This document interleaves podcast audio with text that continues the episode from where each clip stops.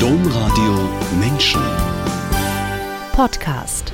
Marika Liebsch ist Filmemacherin und hat fast alle Länder dieser Erde bereist. Ihre Kamera baut sie am liebsten überall dort auf, wo sie Lösungen für unsere so komplex gewordene globale Welt findet warum sie ihr journalistisches Handwerk auf diese Weise nutzt, was sie zwischen Nepal und Australien, Gambia und New York an Lösungen gefunden hat und warum sie heute auch als Coach für interkulturelles Training arbeitet, das ist unser Thema in dieser Sendung.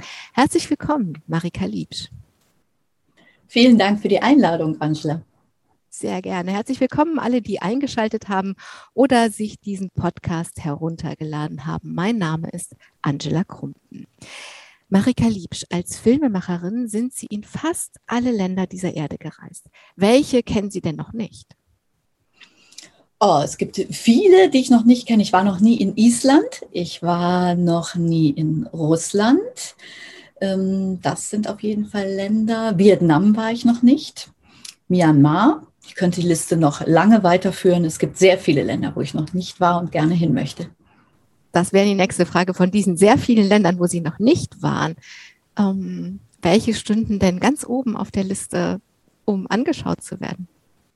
Ganz oben auf der Liste steht, gute Frage, Namibia, persönlich. Ich möchte super gerne mal in die Wüste und Namibia. Das wäre privat mein Ziel. Beruflich wäre mein Ziel, weil ich genauso gerne privat wie auch beruflich reise, wäre da mein nächstes Ziel. Myanmar würde ich sehr gerne sehen, wie sich das entwickelt hat und wie es sich da erlebt. Ah, Japan habe ich vergessen. Japan, Japan. steht eigentlich ganz, ganz oben. Warum? Was würde Sie nach Japan ziehen? Japan ist eine Kultur, die auch noch mal alles, was ich bisher von hier aus weiß, ganz anders ist als alles, was ich bisher kennengelernt habe. Und ich liebe es immer bei Reisen einzutauchen in völlig neue Perspektiven, neue Kulturen und einfach ganz neue Möglichkeiten zu entdecken, wie man auch leben und denken kann. Und da glaube ich, ist Japan ein sehr gutes Ziel, ein sehr wichtiges Ziel. Und es ist einfach eine riesige, Jahrtausende alte Kultur, die ich gerne auch mal persönlich kennenlernen würde. Sie haben schon sehr viel auch Spektakuläres gemacht. Sie waren auf über 5000 Meter im, im Himalaya. Sie haben in New York gelebt. Sie haben ganz entlegene Dörfer oder Siedlungen, wenn es keine Dörfer mehr waren, aufgesucht. Vor kurzem habe ich gesehen, sind Sie in NRW also in Nordrhein-Westfalen Menschen nachgegangen, die extreme Dinge tun, um Adrenalinkicks zu haben und vieles mehr. Wenn ich mir das so anschaue, denke ich, da ist aber auch bei Ihnen eine gehörige Portion Abenteuerlust dabei. Ja, also ich glaube Abenteuerlust beziehungsweise auch so Neugierde. Wo ich so äh, denke, ach wie schön, dass die auch ähm, nicht aufhört. Früher habe ich gedacht, als ich äh, ganz jung war, so mit 20 habe ich gedacht, boah, ne, so mit 30 wird das Leben bestimmt wahnsinnig langweilig, weil ich dann irgendwie alles weiß und kenne. Und das Gefühl ist eher so, je älter ich werde, es wird Gott sei Dank nicht langweilig, es gibt noch so viel zu entdecken. Und ähm, das ist, glaube ich, auch tatsächlich so die eigene Neugierde, die zum Glück, darüber freue ich mich, nicht aufhört. Ja, ich will mal ein bisschen hartnäckig bleiben. Neugierde glaube ich sofort, aber Neugierde kann alles Mögliche sein. Das ist ja sowieso so eine Grundkonstanz. Ich glaube, Menschen, die nicht neugierig sind, werden keine guten Journalisten oder Journalistinnen. Aber eine Neugierde kann sich auch darauf richten, eine Schnecke zu beobachten, wie sie sich an einen Kopfsalat heranmacht und wann sie wieder loslässt. Und man kann ganz genau hingucken oder einen Regentropfen angucken, der aufs Wasser fällt und wie vom Trampolin wieder hochgeschleudert wird. Das allein alleine bringt mich nicht dazu, Menschen in Nordrhein-Westfalen zu folgen, die so extreme Dinge machen oder in New York, Himalaya, alles, was ich eben gesagt habe. Also die Neugier ist so die Basis davon. Aber da drauf, also es ist eine These, aber dennoch nochmal liegt doch auch die Lust, eigene Abenteuer zu erleben. Ja. Oder ist das falsch? Doch, stimmt. Ich liebe es, mich selber schon auch in so Situationen zu bringen, so traue ich mich jetzt zu springen oder traue ich nicht, mich nicht? Und ich habe so viel Erfahrung gemacht, was man persönlich oder was ich persönlich gewinne, gewinne wenn ich ähm, mich traue zu springen ähm, dass ich das bis heute liebe, Dinge zu tun, einen Sprung zu wagen, ähm, so für mich selber, ähm, ganz konkret, aber auch ähm, ja, was Reisen, Abenteuer, Zugehen auf neue Menschen, auf ähm, neue Geschichten, dass diese Herausforderung und so einen Sprung zu wagen im übertragenen, im weitesten Sinne, aber auch ganz real, ähm, doch, das ist auch etwas, dieses Abenteuer, sich selber in so ein, was etwas Ungewisses zu bringen und etwas zu wagen und zu gucken, was passiert, ähm, wenn ich das wage, das ist ähm, doch, das trifft auch auf mich zu. Ich habe am Anfang der Sendung schon gesagt, Sie nutzen Ihr Handwerk, also Ihren Beruf als Journalistin und Filmemacherin, dazu, um in dieser großen, weiten Welt nach Lösungen zu suchen. Und das ist ja was, was wir im Moment so dringend brauchen. Die Probleme türmen sich überall und alle fragen sich, wo könnte eine Lösung sein? Jetzt machen Sie das schon so viele Jahrzehnte, deswegen können wir das gar nicht alles auf einmal anschauen, aber gibt es so ein oder vielleicht zwei Beispiele von Lösungen die, oder von neuen Ideen, die Ihnen im Gedächtnis sind, weil sie so klug, so cool, so innovativ waren? Also es ist wirklich so, es ist ein Geschenk, dass es diese Sendung gibt und ich da nach diesen Lösungen suchen darf. Also dieses ähm, oder dass ich immer wieder auch diese Möglichkeit habe. Es gibt wirklich sehr, sehr viele Lösungen, von denen ich sage, sie haben mich und hoffentlich auch andere bereichert. Ganz aktuell sind meine beiden, um zwei zu nennen, meine beiden Lieblingslösungen. Einmal ein System, wie wir es schaffen können, nachhaltig, biologisch, ökologisch mit einem geringeren Fußabdruck ähm, Gemüse und Obst anzubauen und ähm, wie das machbar ist, gerade in einer Gegend, zum Beispiel wie in Spanien, wo wir diese Plastik, äh, diese riesigen Plastikgemüsefelder denken, kennen, wo den Leuten das Wasser weggenommen wird, was sie dort dringend zum Leben benötigen, damit wir hier Erdbeeren das ganze Jahr über essen können. Und da gibt es halt eine Bauerninitiative, junge äh, Leute, die die Höfe ihrer Eltern übernommen haben und ähm, nachhaltig biologisch dort ähm, Früchte, Obst, Gemüse anbauen und es direkt vermarkten. Crowdfarming heißt das, finde ich eine ganz tolle Lösung. Ich habe selber da jetzt auch Mangos und Olivenöl, ähm, Olivenbaum adoptiert. Also ganz tolles System. Das begeistert mich total. Also eine aktuelle Lösung, wo ich auch gerade zu arbeite, die ich toll finde. Eine andere Lösung, die mich völlig fasziniert hat im letzten Jahr, ein Friseur, der ähm, sich überlegt hat, ich schneide hier wöchentlich ganze Papierkörbe voll Haare ab. Haare sind so ein wunderbares Material. Man muss doch irgendetwas Sinnvolles mit diesen Haaren tun können.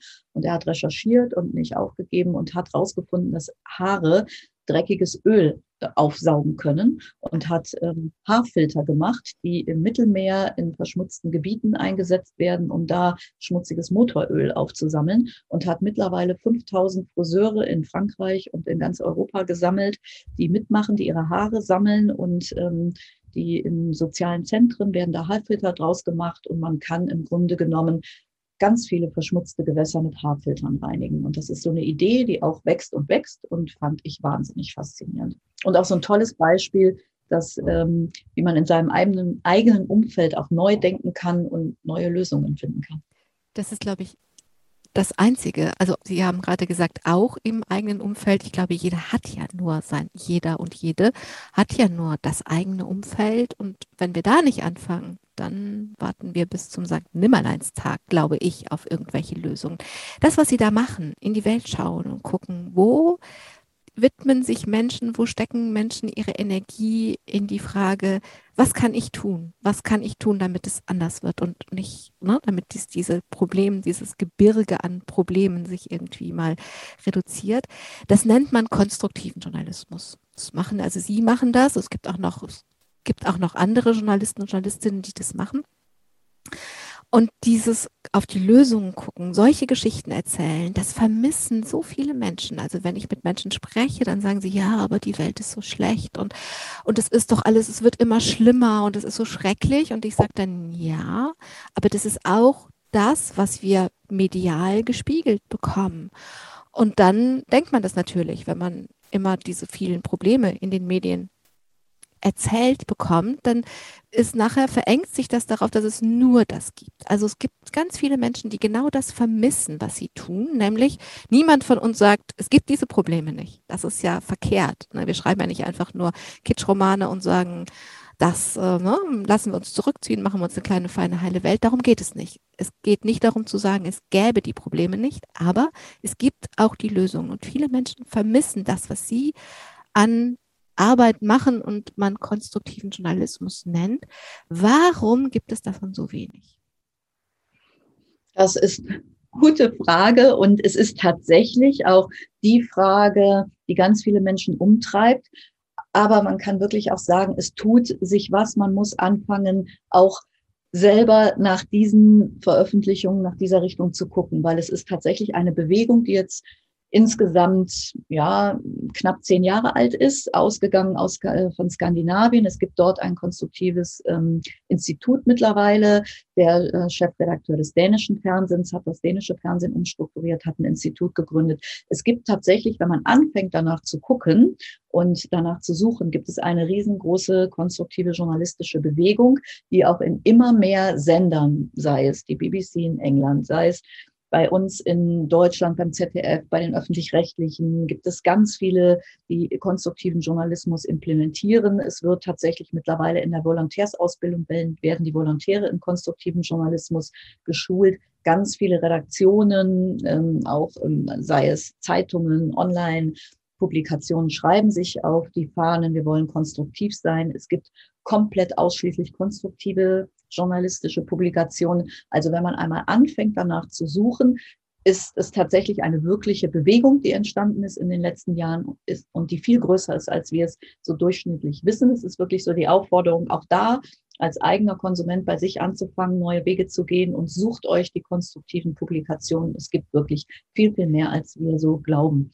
Das heißt, das ist so ein bisschen so wie in den Anfängen der ökologischen Bewegung. Man muss äh, neben den großen Supermarktketten dann einfach selber auch den kleinen eine Weltladen und den winzig kleinen Bioladen aus der Kooperative finden. Ja, vielleicht auch tatsächlich eben noch einen Satz dazu aus seiner eigenen Bubble rausgehen, mal bei sich selber anfangen und sagen, welche Medien nutze ich denn? Und vielleicht gibt es ja andere inzwischen, neue, die ich noch nicht kenne. Was gibt es denn da noch? Also äh, ne, bei sich selber anfangen, aus der eigenen Bubble rausgehen und da was Neues suchen, weil es gibt es wirklich ganz viel. Und auch manchmal hilft es auch einfach, das, was man nutzt, da nochmal genauer hinzuschauen. Ich weiß, dass ich letztens in einer Sitzung ähm, von einer Kolumne erzählt habe, die heißt äh, Lösungen. Die ist bei der Süddeutschen Zeitung. Das ist eine, ähm, das ist ein Medium, was ganz viele Menschen nutzen. Und dann war ich, äh, für mich war das so klar, weil ich lese die immer besonders gerne, diese Kolumne. Und ähm, ähm, und dann war ich baff erstaunt, weil alle sagten, ja, wo finde ich das denn? Und wie, wie kann ich, und dann, ja, aber das, äh, ihr lest doch alle die Süddeutsche, da ist es doch immer drin. Also so, manchmal muss man noch nicht mal, also reicht es schon im Supermarkt, den man sowieso immer aufsucht, da zu gucken, ist da vielleicht in der Ecke auf einmal noch ein kleines Regal, auf dem steht Lösungen. Marika Liebsch, Sie sind in Aachen aufgewachsen und hatten eine sehr junge Mutter, die Ihnen und Ihrer jüngeren Schwester ein feministisches Erbe in die Wiege gelegt hat. Dieses Erbe hieß, Frauen sollen auf ihre Unabhängigkeit achten. Wie sehr hat Sie dieses Erbe geprägt? Also bis heute ganz stark. Also es war wirklich so, dass meine Mutter, und es ist auch so interessant, dass meine Schwester auch diesen Weg gegangen ist. Deswegen ist es wirklich kein Zufall, da würde ich sagen, das hat sie uns in die Wiege gelegt und das hat sie uns in der ganzen Erziehung auch mitgegeben. Und ähm, das hat mich bis heute ganz stark geprägt. Da bin ich meiner Mutter auch sehr, sehr dankbar dafür, dass sie nicht nur die Anregung geboten hat, sondern immer uns auch diese Möglichkeiten geboten hat und die Wege aufgezeigt hat, die Türen aufgemacht hat und in der Richtung auch diese Unterstützung da mitgegeben hat. Diese Mama hat sie in Aachen großgezogen. Das ist eine kleine Grenzstadt im sogenannten Dreiländereck zwischen Deutschland, Belgien und den Niederlanden. Aber es ist deswegen nicht nur eine kleine, hübsche Stadt sowieso, aber auch eine sehr europäische Stadt. Und manchmal macht es was mit Menschen, wenn sie an einem Ort groß werden. Hat dieses Europäische was mit ihnen gemacht oder war das einfach die Kulisse ihrer Kindheit? Ja, es war ja auch tatsächlich nur die äh, Kulisse der ersten Jahre meiner Kindheit. Ich glaube, ähm, geprägt hat mich, wir sind als Familie viel umgezogen. Also von Aachen ging es weiter ins Rheinland nach Langenfeld, es ging weiter nach Wuppertal und nach Köln. Wir sind als Familie und mein Vater, ich glaube, daher kommt so dieses europäische, internationale. Mein Vater kommt aus einer ähm, sehr kleinen ähm, ja, Bauernfamilie aus Westfalen, die überhaupt nicht unterwegs war. Er war das erste Kind der Familie, der studiert hat. Und der hat so diese Tür in die Welt aufgemacht und ist hat einen Beruf gesucht als Reiseingenieur, wo er immer viel unterwegs war und ähm, ist immer viel gereist, auch in vielen Kontinenten gewesen, hat sich die Welt angeguckt und hat seine junge Familie dann in Urlaube mitgenommen. Und wir haben immer Familienurlaube gemacht in verschiedenen Ländern, meist in, immer in Europa.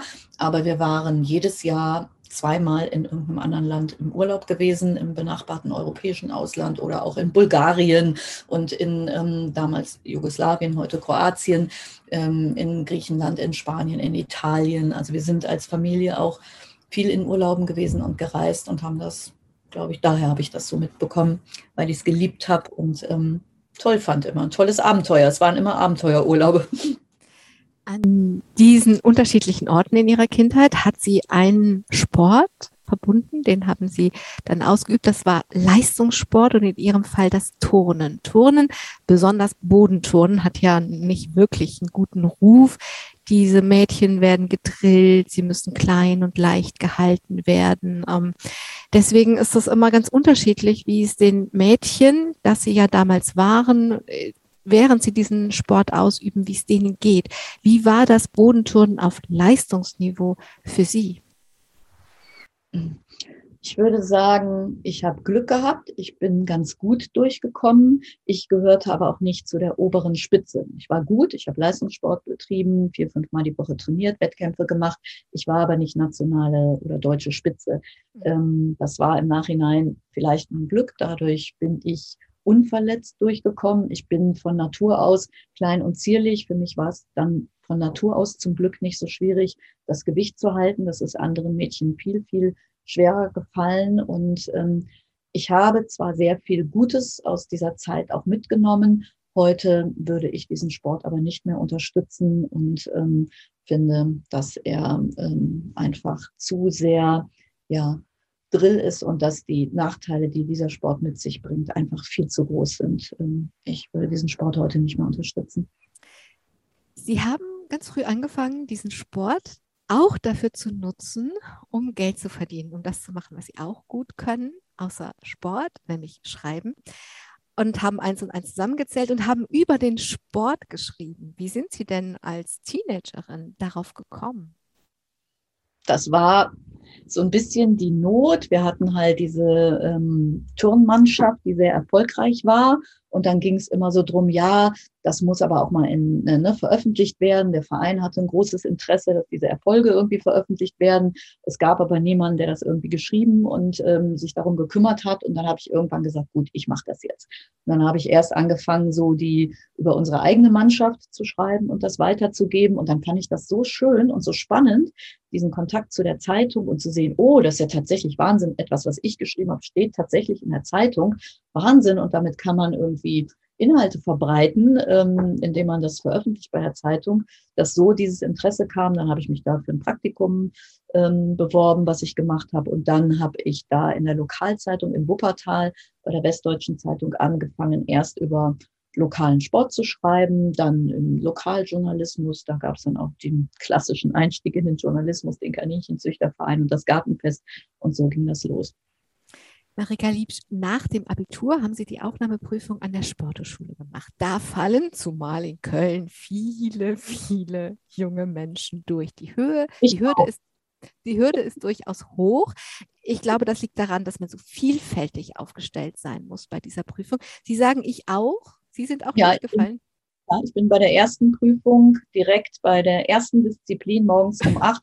Um 10 nach acht war der erste Aufnahmetest vorbei weil ich das Kugelstoßen nicht geschafft habe. Also lag es genau daran, dass man so vielseitig sein muss? Also in meinem Fall würde ich nicht sagen, dass man vielseitig sein muss. In meinem Fall würde ich sagen, es war äh, die Überheblichkeit, dass ich geglaubt habe, ich bin super sportlich und ich schaffe das schon. Ich habe mich nicht mhm. vorbereitet, weil ich dachte, ich bin sehr, sehr sportlich. Also ich kann halt auch gut schwimmen. Ich kann halt viel und hatte von mir das Bild, dass ich sehr sportlich bin. Ich habe mich nicht vorbereitet und jeder Sportler hat Sachen, die er nicht gut kann. Ähm, ich äh, Kugelstoßen und alle Wurfdisziplinen. und ich habe mich nicht vorbereitet. Also in meinem Fall war es eigene Blödheit und ähm, ich war selber schuld. Und dann habe ich halt trainiert und im nächsten Anlauf habe ich es dann ein Semester später auch geschafft. Im Nebenfach haben Sie Publizistik studiert. Und im Grunde ist das ja die Fortsetzung von dem, was wir gerade schon erzählt haben, was Sie als Schülerin schon gemacht haben. Sport treiben und dann darüber schreiben. Was war das Ziel, das aktuelle Sportstudio zu moderieren? nee, das war so, ähm, nee, ich glaube, es war eher so dieses Ausschlussverfahren, dass ich gedacht habe, okay, was möchte ich machen? Ich möchte gerne journalistisch arbeiten und die, die Welt äh, angucken können. Und ähm, wie kann ich das machen? In der Verbindung, Sport mache ich gerne. Ich hatte, glaube ich, gar nicht das Ziel, Sportjournalistin zu werden. Ich konnte mir nur zu dem Zeitpunkt noch nichts anderes vorstellen ich interessiere mich nicht so besonders für Fußball. Und auch damals war es schon so, Fußball ist sehr dominant in der Sportberichterstattung und deswegen konnte ich mir Sport, aktuelles Sportstudio nicht vorstellen. Es gab in meiner Karriere tatsächlich auch einmal die Situation, dass ich für eine Sportsendung gecastet wurde als Moderatorin, weil alle dachten, ja, die studiert Sport, die ähm, ne, ist ähm, eine Frau brauchen wir, die ist bestimmt gut. Und ich habe gnadenlos versagt, weil ich musste einen Fußballer interviewen, der ähm, verletzt war und dessen Karriere zu Ende war. Und der war 21 und ich habe dieses komplette Gespräch so geführt, dass das ja eigentlich eine tolle Chance ist, weil jetzt kann er ja ganz tolle neue Sachen machen. Und mir war die Dimension, was das für einen 21-jährigen Profifußballer bedeutet, wenn er seinen Traum des Profifußballs nicht weiterführen kann. Die Dimension war mir damals nicht klar, weil ich einen ganz anderen Blick auf die Welt habe. Für mich ist Fußball nicht so eine große Welt. Und dann habe ich da auch bei diesem Sportcasting versagt äh, und bin nicht Sportmoderatorin geworden. Aber was, Heißt, was heißt versagt? Also Sie haben das halt so, also ich vermute, dass wenn Sie hätten Profifußballerin werden wollen und sich mit 21 so verletzt, dass das an dieser Stelle zu Ende gewesen wäre, genau so darauf reagiert hätten. Was, also wofür kann ich es denn nutzen? Wofür ist es denn eine Chance? Also im Grunde haben sie, sind sie sehr von sich ausgegangen in diesem Casting. Genau, und das ist natürlich ein Problem, wenn man für sportinteressierte Menschen eine Sportsendung moderieren will und einen Sportfußballer da hat, der gerade vor der größten Krise seines Lebens steht. Ein Perspektivwechsel, also dass, dass wir Journalisten und Journalistinnen Perspektiven wechseln können müssen, ist ja klar. Aber ich, da es ja jetzt hier um Sie geht, finde ich das ganz spannend, dass, dass man daran sehen kann, wie Sie selber auf so etwas reagieren würden, wenn es sie denn ereilen mhm. würde, so wie sie dann das Kugelstoßen, das Versagen im Kugelstoßen hat sie ja nicht davon abgehalten, den Weg dann weiter zu verfolgen, nur mit einer Spur mehr Ernsthaftigkeit, um das mal so zu sagen. Ähm, wenn ich heute anschaue, was sie alles so gemacht haben, also so zum Beispiel, dass sie auf über 5000 Metern gedreht haben im Himalaya. Das kann man ja nur, wenn man körperlich sehr fit ist. Also das, was Sie da, also wenn Sie Sport studiert haben und das immer weiter geübt haben, ermöglicht Ihnen das ja auch, ähm, in Gegenden der Welt zu gehen und da zu arbeiten, was untrainierte Menschen, also ich weiß nicht, ob ich auf 5000 Meter Höhe drehen oder arbeiten könnte. Vielleicht, vielleicht nicht. Ich bin ich bin jetzt nicht völlig unsportlich, aber ich bin ganz sicher keine Sportlerin. Ne? So, also ähm, was ich sagen will, das ergänzt sich so gut. Das, was Sie da an Grundlage gelegt haben, auch an physischer Grundlage gelegt haben, ermöglicht Ihnen ja, so zu arbeiten, wie Sie arbeiten, auch an extremen Orten dieser Welt. Also da glaube ich, ähm, äh, dass tatsächlich diese dieses Gefühl für den eigenen Körper und diese Lust an Bewegung und auch an Sport und damit auch an Fitness und Gesundheit, ähm, das ist möglich, begreife ich als Geschenk, dass ich da den Zugang hatte und es mir selber auch so viel Spaß macht. Ich muss mich dazu nicht zwingen oder überreden, mich zu bewegen, Sport zu machen, fit zu sein. Es ist einfach ein Grundgefühl, was ich von klein auf mitbekommen habe, ähm, was mir, glaube ich, echt zugute kommt und ähm, mir bis heute Spaß macht und tatsächlich mir auch ähm, da gute Möglichkeiten gibt, fit Sachen zu machen. Zum Himalaya, da ist man ja immer erstaunt, wer alles da oben rumturnt. Also ich glaube, das da braucht man jetzt, glaube ich, äh, um da gesund durchzukommen, braucht man mehr gesunden Menschenverstand als tatsächlich eine körperliche Fitness. Aber äh, das ist ein anderes Thema. Marika Liebsch, bleiben wir noch in Ihrem Studium. Sie haben zwei Semester in New York studiert. Was mhm. hat denn gemacht, dass Sie dahin wollten? Also ich, äh, ähm, Amerika, die USA, vor allem New York waren für mich auf jeden Fall was, was auf meiner Bucketlist ganz oben stand. Das war eine Traumstadt. Ich wollte unbedingt nach New York, diese Stadt erleben, von der ich, die ich aus Kinofilmen kannte, aus Medien, aus äh, der Musik. Ähm, das war so eine Stadt, die mich total angezogen hat. Und ähm, ich habe überlegt, wie man das finanzieren kann, was es für eine Möglichkeit gibt. Und dann gab es von der Sporthochschule die Möglichkeit, über ein Stipendium Upstate New York. Ich habe nicht direkt in New York studiert, sondern Upstate, so 200 Kilometer ungefähr entfernt davon. Aber so konnte ich mir halt einen längeren Aufenthalt dort ähm, ermöglichen und finanzieren und eben auch viel in New York sein. Und das war so ein Traum, den ich hatte, den ich ähm, irgendwie dahin zu kommen und der, der dann tatsächlich wahr werden konnte und der auch wirklich ganz toll war. Und das war so äh, das erste Mal so dieses Gefühl, oh, man kann Träume haben ähm, und die kann man realisieren und es geht gut aus und es ist toll und dann können wieder neue Träume entstehen und die kann man dann auch versuchen möglich zu machen.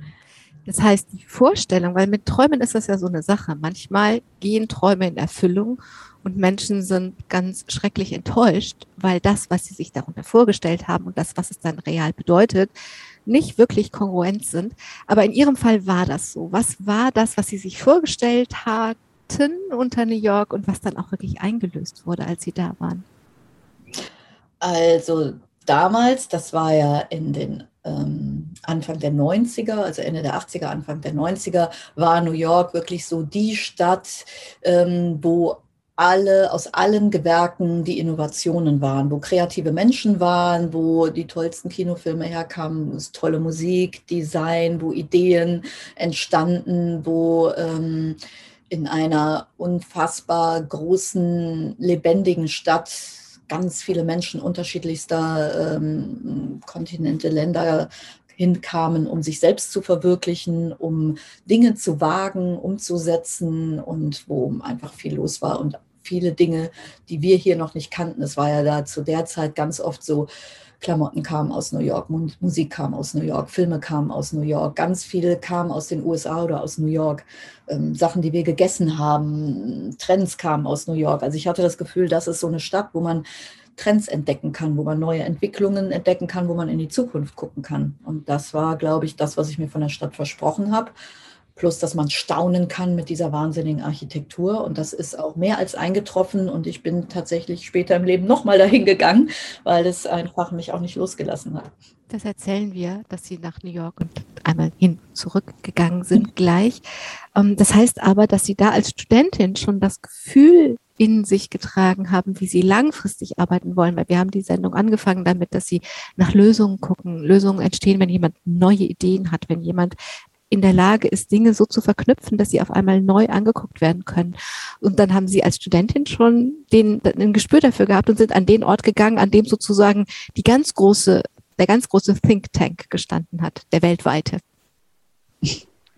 Das ist total schön, dass Sie das so analysieren. So für mich, das ist super. Man selber sieht ja auf diesen Faden nicht so oder also ne, so jetzt im Nachhinein, wenn Sie das so sagen, kann ich nur sagen, ja, stimmt eigentlich. Das war mir aber so, glaube ich, nie so richtig klar. Nach ihrem Examen haben sie dann beim WDR volontiert. Das wiederum ist der Traum von sehr vielen jungen Kolleginnen und Kollegen, weil man im Anschluss an, an ein Volontariat, also nicht nur beim WDR, aber bei den großen öffentlich-rechtlichen Anstalten, nicht, nicht automatisch, aber doch sehr viel leichter eine feste Redaktionsstelle finden kann. Für sie war das aber kein Traum, sondern nahezu ein Albtraum. Warum? Ich glaube, weil dieses Gefühl in der Welt selbst äh, so selber Themen zu suchen und selber zu gestalten und äh, selber zu bestimmen und in der Welt unterwegs zu sein, genau das Gegenteil von dem ist, was man als Redakteurin macht. Weil als Redakteurin macht man in der Regel ja nicht die Beiträge selber, sondern man hat einen Schreibtischjob in einer festen Struktur, ähm, zu festen Arbeitszeiten, an einem, in einem festen System und das war genau das Gegenteil von dem, was mein Lebensgefühl war. Ich hatte auch das Gefühl, ich bin viel zu jung und unerfahren, um schon so einen Job der Redakteurin zu übernehmen, die jetzt das große Ganze gestaltet und andere Filme abnimmt und äh, genau weiß, wie irgendwas zu sein hat. Also das passte überhaupt nicht in meine Vorstellung davon, Journalistin zu sein und die Welt zu entdecken.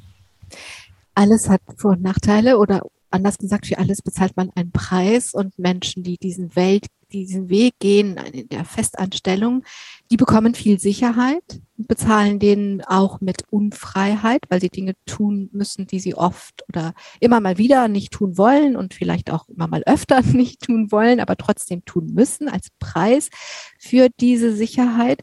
Wenn man das nicht macht, sondern wie sie dann in die Freiberuflichkeit geht, weil diese beiden Alternativen gibt es eigentlich im Journalismus, dann bezahlt man dafür ja auch einen Preis, nämlich den der Unsicherheit. Sie müssen sich ja auch andauernd neu erfinden und sind sie nach, also nach ihrer Ausbildung zurück nach New York gegangen. Das haben Sie eben schon angekündigt. Diesmal als Freiberuflerin. Und Sie mussten da Ihren Weg finden. Und mir ist es so vorgekommen, dass Sie da sozusagen die Grundlage gelegt haben. Sie wollten so arbeiten und Sie haben dann in New York ein bisschen auch auf die harte Tour gelernt, wie man denn so arbeitet. Ja, also ich war der festen Überzeugung durch meine ersten, meinen ersten Aufenthalt in New York, ich war der festen Überzeugung, dass es auf jeden, dass die Themen da auf der Straße liegen und dass es machbar ist. Hatte aber äh, ne, ziemlich naiv, sowas hatte ich ja noch nicht gemacht, auch keine Vorstellung davon, wie es dann konkret ist. Ich habe schon, ich bin jetzt nicht komplett naiv dahin gegangen, ich habe das ein bisschen vorbereitet, dass ich hier schon Kontakte geknüpft habe zu Zeitungen, zu Sendern, zu Redaktionen und gesagt habe, ich würde euch gern was anbieten und umsetzen. Also so viel hatte ich vorbereitet es hat dann tatsächlich, die ersten drei Monate waren wirklich wahnsinnig schwierig, weil also ne, das organisatorisch und auch tatsächlich, bis dann irgendwie ein bezahlter Job entstanden ist, das war am Anfang wirklich ganz hart und ich hatte auch da Tiefpunkte, wo ich gedacht habe, oh Gott, das wird nicht klappen. Ähm, und dann hat es aber irgendwann gefluppt. Also es hat drei Monate gedauert und dann war es wirklich so, dann fluppte das. Ich hätte wirklich auch noch einen zweiten Journalisten mit Themen und Aufträgen versorgen können und ähm, dann hatte ich da wirklich, dann ist der Plan aufgegangen. Ähm, es hat tatsächlich geklappt. Aber das war, dass sie dann nicht in New York geblieben ist, dass sie dann nicht in New York geblieben sind, ist wieder eine eigene Geschichte. Sie haben sich ein bisschen losgerissen. Es hört sich so an, als hätten sie sich ein Arm oder ein Stück Herz amputiert, als sie zurückgeflogen ja, ein sind. Ein Stückchen Herz. Ein Stückchen Herz. Also es war, es war ein bisschen schwer, das dann auch wieder loszulassen. Aber was sie ja mitgenommen haben, ist diese Art, so zu arbeiten. Das haben sie dann ja auch nie wieder aufgehört. Also tatsächlich in die Welt zu gucken.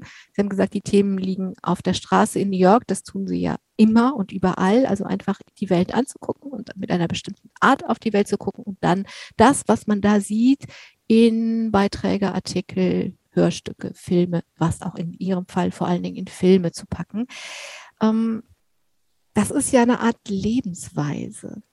Also Sie nehmen die Unsicherheit in Kauf, aber Sie, Sie leben mit ihr. Also Sie haben aus diesen, aus diesen Monaten in New York Ihre Leben, Ihre Art zu leben gemacht sind Sie damit, das ist ja, am Anfang ist man jung und hat viel Kraft und über die Jahre verändert sich das. Also wenn Sie das heute so angucken, ähm, ist es das, was zu Ihnen passt oder sagen Sie manchmal, oh, so ein bisschen festangestellt wäre jetzt auch schön.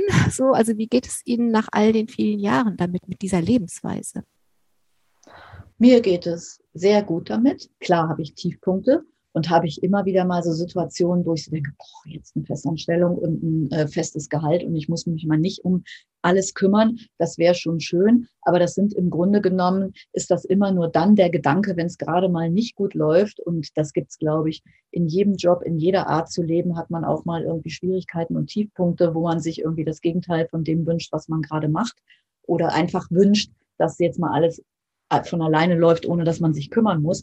Aber es ist ja auch nicht so, dass ich mich einmal entschieden habe und dann keine Wahl hatte. Also ich habe äh, jahrelang, wenn man einmal auch, ich habe ja sehr viel oder bis heute arbeite ich sehr viel für den WDR. Ich habe mindestens zehn Möglichkeiten in den in 15 Jahren danach gehabt, noch eine Festanstellung anzunehmen.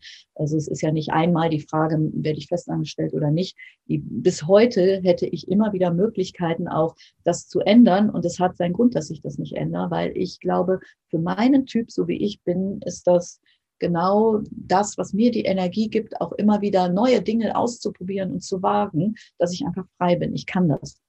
Ich, äh, kann das, ich, bin, ich kann das selber bestimmen, ich habe es selber in der Hand und ich kann auch so leben und mich macht es glücklich. Mich, für mich ist das Leben eine Wundertüte und ich weiß nicht, wo ich nächstes Jahr bin. Ich weiß noch nicht mal, wo ich nächsten Monat bin.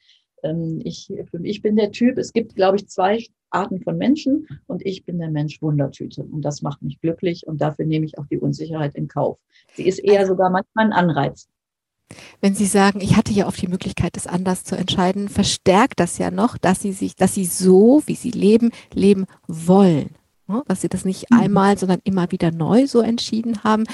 Wenn ich Ihnen zuhöre, scheint es mir zu sein, ähm, so zu sein, dass sie sich dadurch, genau dadurch, aber auch immer wieder neu zwingen, selber neu zu denken, ihr eigenes Leben neu zu denken. Das macht ja viel wacher und Empfänglichkeit für das, was in der Welt an Neuem entsteht. Also das ist ja vielleicht auch sowas wie, wie so ein Schutz oder wie, ähm, ja, also wenn sie sich zwingen, dann auch, dann haben sie sich dann eben auch für die Momente gezwungen, wo es mal gerade nicht so gut läuft. Aber gleichzeitig legen sie immer neu die Basis dafür, dass sie wirklich in der Welt das finden, was sie selber immer leben. Sie müssen sich selber immer neu und weiterentwickeln und erfinden.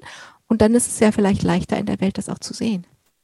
Ja, also ich glaube, das ist tatsächlich, würde ich das genau so unterschreiben, eben nicht bequem zu werden, sich selber in die Situation zu bringen, dass ich immer wieder raus aus meiner Komfortzone muss und nicht bequem werden muss, sondern immer weiter auch gucke und neugierig bleibe. Und äh, ne, klar, ich habe durch diese, dadurch, dass ich mich selber kümmern und organisieren muss, diesen es ist ja auch ein Druck, der entsteht. Also ich muss mich selber um meine Finanzierung kümmern. Das ist ein Druck, der entsteht, aber der erzeugt genau diese, dass ich so ja, so leben kann und so neugierig bleibe und auch auf der Suche bleibe. Ich kann mich nicht zurücklehnen. Das war immer für mich der Albtraum, den ich gesehen habe, was mit Leuten passiert. Es gibt ja auch andere, es sind nicht alle in den Festanstellungen so. Ich weiß nur, ich hätte wahrscheinlich die Tendenz, in der Festanstellung mich zurückzulehnen und eher bequem zu werden. Nicht alle, also um Gottes Willen, nicht alle Festangestellten sind so. Ich wäre aber, glaube ich, eher der Typ und ich glaube, für mich ist es so, so bleibe ich lebendig und agil, glaube ich. Mein Typ ist. Marika Liebsch, als Freiberuflerin haben Sie unter anderem den Kinderweltspiegel moderiert. Kurioserweise habe ich auf YouTube zwei Ausgaben der Harald Schmidt Show aus den 1996er und 1997er Jahren gefunden, in denen Sie von Ihren Filmreisen für den Kinderweltspiegel erzählen. Wir kommen gleich zum Kinderweltspiegel, aber lassen Sie mich ganz kurz bei Harald Schmidt bleiben. Sie haben den in der Sendung geduzt. Sie hatten, ähm, Sie waren auch nicht so richtig zimperlich mit ihm. Also ich äh, habe gedacht, oh, so ist er eigentlich Harald Schmidt mit seinen Gästen und nicht seine Gäste mit Harald Schmidt. Ähm, war das irgendwie, war das ein Spiel? Also Sie waren ziemlich tough. Echt, wie witzig. So habe ich mich ja gar nicht wahrgenommen. Keine Ahnung. Also ich hatte vor allem vor dem ersten Auftritt, beim zweiten Auftritt war ich schon ruhiger. Beim ersten Mal, ich hatte so Angst. Meine größte Angst war, dass ich vor lauter Aufregung schon auf dem Weg zu diesem Sessel, zu dem man gehen muss, stolper und mich da das erste Mal blamiere. Was, mich, was mir geholfen hat, wusste ich, Harald Schmidt war selber auf die Idee gekommen, mich einzuladen, weil er die Sendung gut fand. Also wusste ich, ich meine, ich kan, war ja, kannte ja genug die Sendung und Harald Schmidt, also wusste ich, er hat mich nicht eingeladen, um mich zu provozieren und um mich vorzuführen. Das hat mir ähm, so, glaube ich, dann diese Sicherheit gegeben, dass ich mich das, dass ich da so sein konnte. Und ähm, ach, ich war wahnsinnig aufgeregt. Ich weiß auch ehrlicherweise nicht mehr, wie ich war. Es ist auch sowas, was ich mir nicht angucken kann. Also ich konnte nicht nicht. Ich konnte Menschen angucken, mich selber nicht. Es ist halt, ist, also vielleicht können, also vielleicht tun sie es einfach nochmal, weil es ist eigentlich ziemlich witzig und, und äh, Harald Schmidt hebt immer mal wieder die Augenbrauen, wenn sie ihm ins Wort fallen, zum Beispiel oder so. Aber er spielt dann das, das Spiel mit und deswegen, also ich hatte großen Spaß, als ich das äh, mir in der Vorbereitung angeguckt habe. Der Kinderweltspiegel. Für Kinder zu schreiben ist immer schwieriger als für Erwachsene zu schreiben. Also wenn ich das aus dem, was ich beruflich mache, also wo ich das beurteilen kann. Wie ist das bei gutem Kinderfernsehen? Ist es auch immer schwieriger, Filme, gute Filme für Kinder zu machen, als gute Filme für Erwachsene zu machen? Hm, ich weiß nicht, ob es schwieriger ist. Es ist tatsächlich wieder Thema Perspektivwechsel, was ich beim Kinderfernsehen persönlich wichtig finde und was ich da beim Kinderfernsehen gelernt habe, ist, dass man keine Angst hat, einfache Fragen zu stellen. Und das kann man beim Kinderfernsehen lernen. Und ich glaube, das ist auch grundsätzlich etwas, was äh, super hilfreich ist bei der journalistischen Arbeit. Oft gibt es die Tendenz im Erwachsenenjournalismus, dass Journalisten Angst haben, sich vor Kollegen zu blamieren und man dann äh, im, das Gefühl hat, man müsste bei den Fragen schon zeigen, dass man ja auch Ahnung vom Thema hat. Und ähm, das ist bei Kindern ja gar nicht, dadurch, dass äh, bei Kindern kein Vorwissen vorausgesetzt wird. Man als Erwachsener das Gefühl hat, man kann sich jetzt bei Kindern ne, da zumindest was das Wissen angeht, auch nicht so leicht blamieren. Ähm, traut man sich da eher die einfachen Fragen zu stellen? Man muss es ja auch manchmal, weil Kinder es sonst nicht verstehen. Aber das ist etwas, was ja ganz wichtig ist beim ähm, Kinderjournalismus und was man für das andere mitnehmen kann. Und noch ein Punkt ist, man kann auch Kindern, das war immer die Diskussion beim Kinderweltspiegel, auch Themen wie Krieg und wie Katastrophen und Dinge zumuten. Wichtig war beim Kinderfernsehen aber immer, oder ist es meiner Meinung nach bis heute, dass es eine, einen Ausblick hat, eine ein gutes Ende oder eine Lösung. Das so sind Märchen, die, so funktionieren heutzutage moderne Märchen zumindest. Ähm, und so funktioniert Kinderfernsehen. Und das ist eigentlich ja auch mal wieder eine Basis für konstruktiven Journalismus, die man auch mit in den allgemeinen Journalismus nehmen kann. Also insofern würde ich gar nicht so sagen, es ist so anders oder so unterschiedlich. Es ist, äh, man kann sehr viel, wenn man für Kinder berichtet, mitnehmen, grundsätzlich für den Journalismus. Und ich meine, Kinderweltspiegel, das Wort erzählt ja schon, erzählt ja schon das ganze Programm. Wenn Sie als, als Kinderfernsehmacherin in die ganze Welt gucken können, wenn das tatsächlich die Definition Ihrer Berichterstattung ist, was wollten Sie den Kindern aus der Welt spiegeln? Ein Fenster in die Welt öffnen und Kinder ihres Alters aus ihrer Welt in ne, also den Kindern zeigen, wie Kinder in ihrem Alter ähm, woanders auf der Welt leben. Thema Schule. Ne? Oft äh, haben Kinder hier oft auch aus gutem Grund keinen Bock auf Schule. Ähm, und dann denkt man so, das ist normal so. Und sich ein Land anzugucken, wo ähm, Kinder wo es der größte Wunsch ist, von Kindern zur Schule zu gehen, weil sie eben keine Schule haben. Oder wo äh, Kinder unglaubliche Sachen auf sich nehmen, vier Stunden Schulweg oder die machen einen Pilotenschein in Australien, damit sie zur Schule fliegen können. Also da gibt es ja auch wieder ganz viele Perspektiven und die Welt ist halt ähm, bunt und unterschiedlich und dieses Fenster, dieses, diesen Gedanken in die Welt, also Kindern zu zeigen, guck mal, das, was du hier erlebst, das ist ein ganz kleiner Teil der Welt und es gibt noch ganz viele andere Varianten davon und ganz andere Gedanken und ganz andere Leben. Und das ist total spannend, sich das anzugucken. Marika Liebsch, wir können unmöglich auf all das eingehen, was Sie in Ihrer beruflichen Zeit journalistisch in die Welt gebracht haben.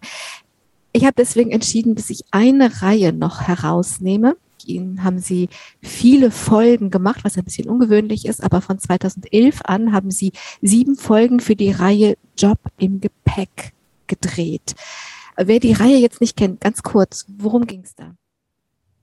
Bei der Reihe ging es darum, Leute aus Deutschland, aus verschiedenen Berufen zu finden, die ihren Job wahnsinnig gern machen und auch sehr gut machen und auch wissen, dass sie ihn sehr gut machen und die in eine komplett andere Kultur zu bringen, wo sie ihren Job ausüben müssen mit jemandem aus diesem Land. Also Beispiel Hebamme, Beispiel Koch, Beispiel ähm, Zahnarzt. Wir haben Leute gesucht, die in Deutschland diesen Job gerne machen, haben sie in eine komplett andere Kultur gebracht zu einem Kollegen und dort mussten sie dann gucken, wie sie ihren Job in einer völlig anderen Kultur ausüben.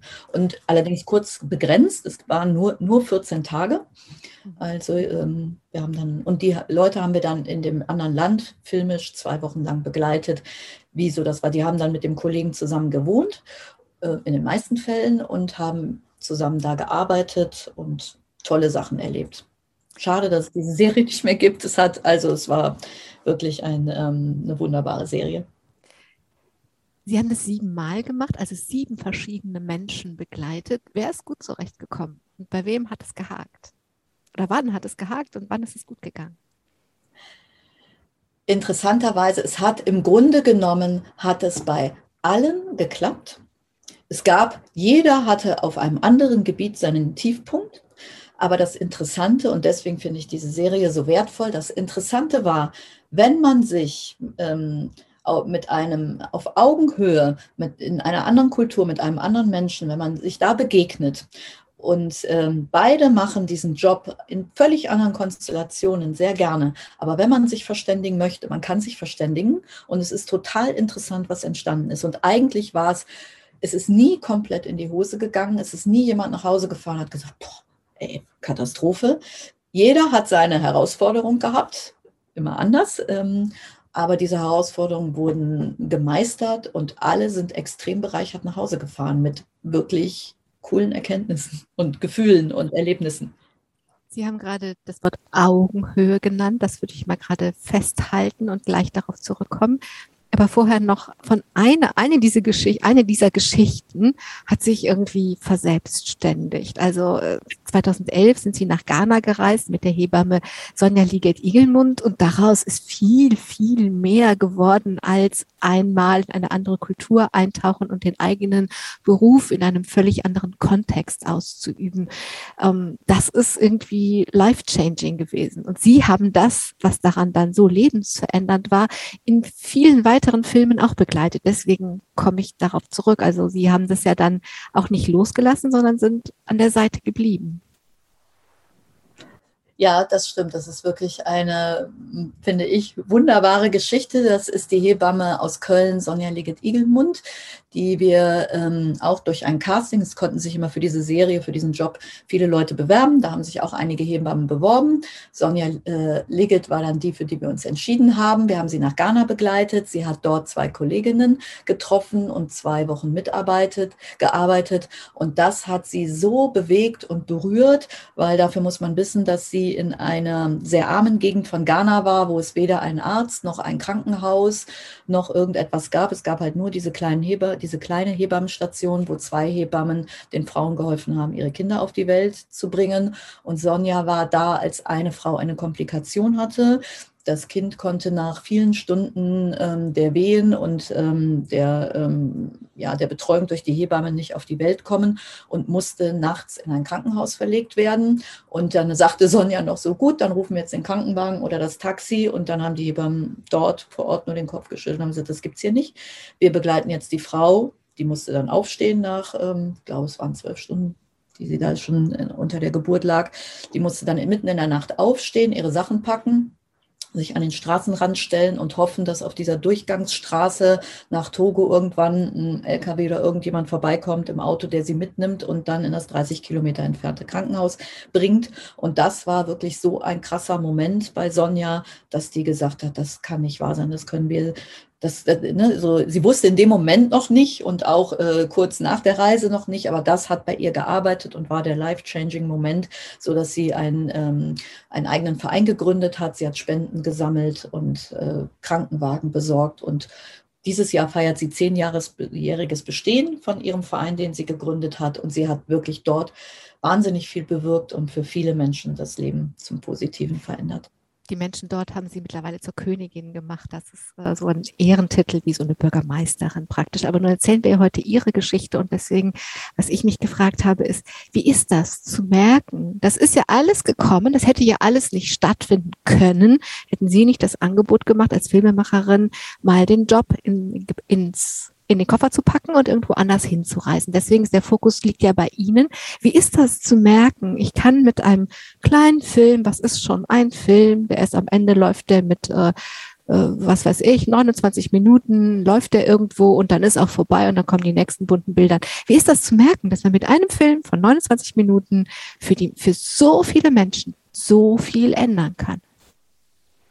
Also es ist natürlich total schön, was eine so eine Sinnhaftigkeit von dem Job gibt. Also Medien, Filmemacher, Journalistin zu sein in heutiger Zeit. Ich habe ja auch wahnsinnig viele Kritikpunkte und ähm, das läuft ja oft auch in eine Richtung, die ich nicht gut finde. Und dieses Gefühl, ähm, da also tatsächlich mit so Themen Menschen zu bewegen, Fenster zu öffnen, Dinge in Bewegung zu bringen. Ähm, das ist natürlich ein total schönes Gefühl und ist, glaube ich, ja auch das, was mich dann immer bestärkt hat. Ja, das ist der richtige Job für mich. Ich finde das gut.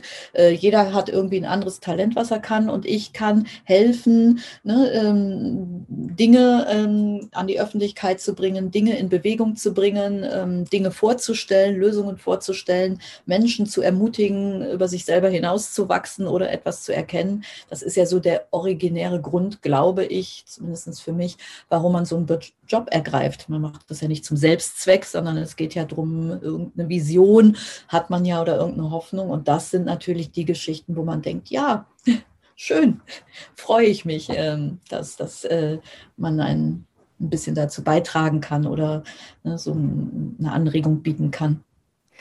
Marika Lieb, ganz zu Beginn habe ich Sie vorgestellt als Filmemacherin, darüber haben wir jetzt viel gesprochen, aber auch als Coach. Und zwar ähm, hat sie, sind Coach für Interkultur, wie würden Sie selber sagen, für Interkulturalität, für interkulturelles Lernen, für interkulturelle Begegnung oder Kommunikation. Sie haben ganz am Anfang gesagt, ähm, ja, dann, dann, wenn ich, dann tauche ich in so eine andere Welt ein, finde die vor und ähm, dann schaue ich mir die alle an. Und ähm, eben habe ich gesagt, bei dieser Serie Job im Gepäck haben Sie gesagt, es gab immer Augenhöhe. Und wenn ich jetzt diese beiden Dinge zusammenbringe, ganz eintauchen, aber auf Augenhöhe mit den Menschen zu bleiben, die, denen man da begegnet, ist das so ein bisschen das Geheimnis, wenn oder wann interkulturelle Kommunikation gelingt? Ja, sehr schön zusammengefasst. Also ich glaube, das ist tatsächlich dieses ähm, äh, auf Augenhöhe Menschen begegnen. Und im Grunde genommen, diese, das ist genau die Basis der interkulturellen Kommunikation und weshalb ich da auch dieses Coaching, ähm, selber diese Ausbildung gemacht habe und auch in dem Bereich coache, weil ich denke, das ist genau das, was wir brauchen, dass man Menschen begegnet, ob in der eigenen Kultur, in Zwischenkulturen, in anderen Ländern, neugierig auf Augenhöhe, fragend, nicht sofort bewertet und nicht glaubt, man selber weiß, wie Dinge funktionieren und wie, wie dieses zu sein hat und wie jenes zu sein hat.